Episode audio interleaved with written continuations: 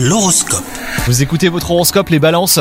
Si vous êtes en couple, vous devez apprendre à poser des limites avec votre partenaire afin de ne pas vous épuiser. Prenez du temps euh, surtout pour vous.